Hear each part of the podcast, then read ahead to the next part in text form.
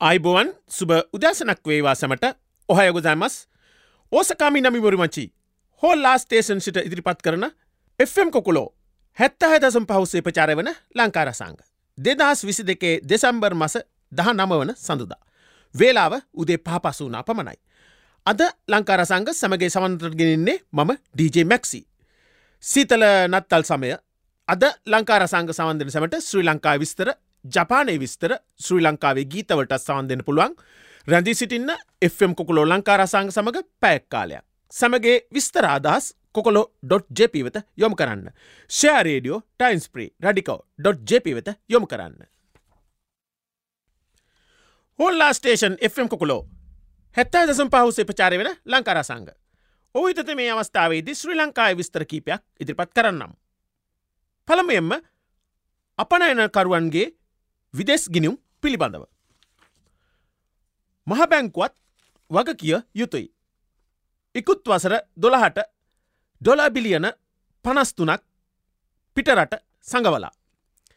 ශ්‍රී ලංකා රජය ශ්‍රී ලංකා අපනයනකරුවන්ගේ විදෙස් ගිනුම් වල ඇති බිලියන ගණන් වටිනා ඩොල ශ්‍රී ලංකාවට ගෙන්වා ගැනීමට අලුතින් නීතිකේනයන බව අධිකරන බන්ධනාගාර කටයුතු හා ආණ්ඩු ක්‍රම විවස්ථා ප්‍රසංස් කරන ඇමති විදේදාස රාජපක්ෂ මහතා පවසයි. අපනෑනකරුවන්ගේ ඔවුන් උපයන මුදල්වලින් ලංකාවට ගෙන එන්නේ සීමිත මුදල් ප්‍රමාණයක් බවත් ඉතිරි මුදල් ඔවුන්ගේ ගිනුම්වල ඇති බවට දැනගැනීමට ඇතයිද ශ්‍රී ලංකාවට එම මුදල් ගෙනීමට හැකි වුවොත් විදේශ සංචිත අර්බුදය ශ්‍රී ලංකාවට ඇතිවන්නේ නැති බවත් ඇමතිවරයා පෙන්වාදී ඇත. පසුගිය වසර දොළහක් කාලයක් තුළදී පිටරටවලින් ශ්‍රී ලංකාවට ලැබී යුතු ඩොල බිලියන පනස්තුනක මුදලක් මහා පරිමාණයේ ව්‍යාපාරකයන් පිටරටවල සංගවාගෙන තබාගෙන ඇති බව ඇමති විජේදාස රාජපක්ෂ මහතා ඉකුත් පස්වෙන්දා ප්‍රකාශ කර තිබෙනවා. ශ්‍රී ලංකාවේ විදේශනාය ප්‍රමාණය ඩොල බිලියන පනස් දෙකක් බවත් බිලියන පනස්තුනක මුදල ශ්‍රී ලංකාවට ලැබුණේ නම් එය රටේ සංවර්ධනයට විශාල පිටුහලක් වන බවත් ඇමතිවරයා ප්‍රකාශ කර ඇත. මෙම මුදල් නොලැබීම සම්බන්ධයෙන් මහබැංකුව වගකිව යුතු බවත් මහබැංකුවේ පරිපාලන දුර්වල්කම් නිසා මෙවැනි අකටයුත්තක් රටට සිදුව ඇති බවත් ඇමතිවරයා මෙහිදී ප්‍රකාශ කර ඇත. ප්‍රධාන අපනෑනකරුවන් සියකගෙන් වාර්තා මහබැංකුවේ මේ වන විට කැඳවා තිබුණත් වාර්තා ලබාදී ඇත්තේ පනස් හත් දෙනෙකුගේ පමණක් බවත් ඔවුන්ගේ එම වාර්තා සම්පූර්ණ නැති බවත් ඇමතිවරයා ප්‍රකාශ කර ඇත. තවත් විස්තරයක් ජාත්‍යන්තර විශ්වවිද්‍යාල පිළිබඳව. ජාත්‍යන්තර විශ්වවිද්‍යාලට අයත් සාකා ශ්‍රී ලංකාවේ ස්ථාපිත කිරීම සම්බන්ධයෙන් වාර්තාවක් සකස් කර කෙටි කාලසීමාවකින් පාර්ලිමේන්තුවට වාර්තාවක් ඉදිරිපත් කිරීමට කමිටුවක් පත් කරන ලෙස ජනාධිපති රනිල් වික්‍රමසිංහ මහතා අධ්‍යාපන ඇමති සුනිල් ප්‍රේම ජයරන්තං මහතාට උපදෙස් දුන් බව කැබිනට් ප්‍රකාශක බඳුල ගුණවර්ධන මහතා ප්‍රකාශ කර ඇත. උසස් අධ්‍යාපනයට වාර්සිකව සිසුන් තිස්දාකට වැඩි ප්‍රමාණයක් විදෙස්කතවීම නිසා වසරකට දළවසෙන් ඇමරිකාන් ඩොල බිලියන තුනක වැඩි විදේශ විනිම ප්‍රමාණයක් රටෙම් පිටට ඇති යන බවත් මේ වන විට විශාල විදේශ විනිමය ගැටලුවකට මුණදී සිටිනා බවත් ශ්‍රී ලංකාවට මේ තත්ත්වය දරාගත නොහැකි බවත් ඇමතිවරයා පෙන්වාදී ඇත. ජාත්‍යන්තර වසයෙන් පිළිගත් විදේශය උසස් විත්ස විද්‍යාලයන්හි සාකා ශ්‍රී ලංකාවේ ස්ථාපත කිරීමෙන් සිසුනට අමතරව මාලදිවෙන බංගල්දේශය නේපාලය ඉන්දුනිසියාව ආදී රටවල සිසුන් ශ්‍රී ලංකාවේ අධ්‍යාපනය සඳහා පැමිණිහොත් දොල ඉපයි මේ මාර්ගයක් ලෙසත් ඒ යොදාගත හැකි බවද අමතිවරයා ප්‍රකාශ කර ඇත. ලෝකේ සෑම රටකම විදේශ විනිම ඉපවුම් මාර්ගයක් ලෙස මේ අන්දමින් අධ්‍යාපනය යොදාගන්නා බවද ඇමතිවරයා පෙන්වාදී ඇත. ණය සහන පිළිබඳ පුවතක්. බාහිර ණය අර්බුදය නිසා පීඩාවිඳින ශ්‍රී ලංකාව ඇතුළු අනෙකුත්රටවල් සම්බන්ධයෙන් සාකච්ඡා කිරීම සඳහා ජාත්‍යන්තර මූල්‍ය අරමුදලේ සහ ලෝක බැංකුවේ ප්‍රධානීන්ට චීන විසින් ආරාධනා කර ඇති බව චීන විදේශ අමාත්‍යන්සය පවසයි. ඒ අනුව ජාත්‍යන්තර මූල්‍ය අරමුදිරේ ප්‍රධානී ක්‍රිස්ටලීනා ජෝජිවා සහ ලෝක බැංකයේ සභාපති ඩේවිඩ් මල්පාස්ට බෙජින්වරට පැමිණෙන් ලෙස ආරාධන කර ඇති බව පවසයි. ශ්‍රී ලංකාව ඇතුළු රටවල් මුහුණදී ඇති අර්බුද ණය අර්බුදයට සහනය ලබාදීමට හැකි ආකාරය සාකච්ඡා කිරීම සඳහා ඔවුන්ට ආරාධනා කළ බව චින විදේශ අමාත්‍යන්සය ප්‍රකාශ කර ඇත. තවත් විස්තරයක් විදත්තා මධ්‍යස්ථාන පිළිබඳව. විදතා මධ්‍යස්ථාන නැවත තාක්ෂණ අමාත්‍යන්සයට යටතට ගෙන නව ලෝකයට ගැලපෙන ලෙස සංවර්ධනය කරන ලෙස පාර්ලිමේන්තු මන්ත්‍රී වීරසුමන වීරසිංහ මහතා කළ ඉල්ලීමක් අනුව රාජ්‍ය අමාත්‍යරයා මේ බව ප්‍රකාශ කර තිබෙනවා. ශ්‍රී ලංකා ටෙලිකොම් සමාගම පිළිබඳවද මන්ත්‍රවරුන්ගේ කාරක සභාවේ අවධානය යොමු කර තිබෙනවා. පසුගිය වසර තුළ ශ්‍රී ලංකාවේ ටෙලිකොම් සමාගමේ ලාභය රුපියල් බිලියන දොළහක් බවත් මේ වසරේ ජනවාරිසිට සැප්තැම්බර් දක්වා ලාභය රුපියල් බිලියන හයකට ආසන්න බවත් මෙහිදී සමාගම නිල්ධාරයූ ප්‍රකාශ කර තිබෙනවා. ටෙලිකොම් සමාගම පෞද්ගලික කරණය කිරීමේ යෝජනා පිළිබඳව අදහස් දක්වමින් පාර්ලිමේන්තු මන්ත්‍රී උපුල් ගලප්පත්ති මහතා එම සමාගම නිල්ධාරීන්ගෙන් සමාගමේ තොරතුරු විමසා සිටි අවස්ථාවේදී මෙම කරුණු අනාවරණය වී ඇත. මෙහිදී ටෙලිකොම් සමාගමය නිල්ධාරින්ට පවසා සිටියේ සමාගමේ අයිතියෙන් සියට හතලිස් නමයයි දසම පහක රජය සතු බවත් පෞද්ගලිකරණය සිදු කළ හොත් පෞද්ගලිකර අන්සයට හිමිවන්නේ එම කොටසෙන් ප්‍රමාණයක් බවත් අන්තර්ජාලය සැපවුම් සමාගම්වලට විදුලි සන්දේශ නියාම කොමිසන් සභාව විසින් 5G තාක්ෂණය සඳහා අවසර ලබාදීම පිළිබඳවද මෙහිදී සාකච්ඡා කර ඇත. මේ අනුව 5G තාක්ෂණය අදාළ වානිජ කටයුතු ඇරැඹීම සඳහා ලබන වසරේ අවශ්‍ය කටයුතු සම්පාධනය කරන බව විදුලි සන්දේශ නියාමන කොමසිවේ සභාපති නිල්ධාරී වූ පවසා ඇත. ශ්‍රී ලංකාව තුළ වෛරස් රෝග රසක් පිළිබඳව. ශ්‍රී ලංකාව තුළ පැතිරි යන වෛරස් රෝග හේතුවෙන් දිනකට දරුවන් හැටත් හැත්තෑවත් අතර සංඛ්‍යාවක් රෝහල් ගත කරනා බවත් එම රෝගවලෙන් දරුවන් ආරක්ෂා කිරීමට සෞඛ්‍ය ආරක්ෂක පිළිවෙලක් අනුගමනය කළ යුතු බවත් ජාතික බෝවන රෝග විද්‍යායතනය නිල්ධාරියෙක් ප්‍රකාශ කර තිබෙනවා. උන ඇතුළු වෛරස් රෝග රසකට රට තුළ මේ වන විට පැත්‍රී යන බවකී නිල්ධාරයා වෛරස් වුන ඉන්ෆලන්සා ඩෙංකු සහ කෝවින්ඩ ඇතුළු රෝග කිහිපයක් නිරන්තරයෙන් වාර්තාාවන බර්ද එම නිල්ධාරයා ප්‍රකාශ කර තිබෙනවා. කොවිඩ් වෛරසයෙන් ආරක්ෂාවීමට ජනතාව අනුගමනය කළ සෞඛ්‍ය නිර්දේශ අනුගමනය කරන්නේ නම් මෙම වෛරස් රෝගවලින්ද ආරක්ෂා වී හැකි බවද එම නිල්ධාරයා වැඩදුරටත් ප්‍රකාශ කර ඇත. තවත් තිස්තරයක් සංචාරකින් ආරක්ෂා කිරීම පිළිබඳව.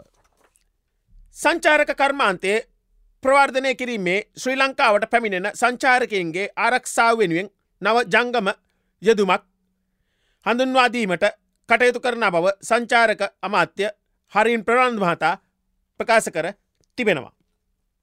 ශ්‍රී ලංකාවේ සංචාරක කර්මාන්තයේ ප්‍රවර්ධනය සම්බන්ධයෙන් ගෙන ඇති සහ ගැනීමට බලාපොරොත්තු වන පියවර පිළිබඳ පැහැදිලි කරමින් අමාත්‍යවරයා මේ බව පැවසු අතර ජනවාරි මාසයේදී මෙම ජංගම යදෝම භාවිතයට ගැනිවට බලාපොරොත්තු වනවර්ද වැරදුරටත් ප්‍රකාශ කර තිබෙනවා.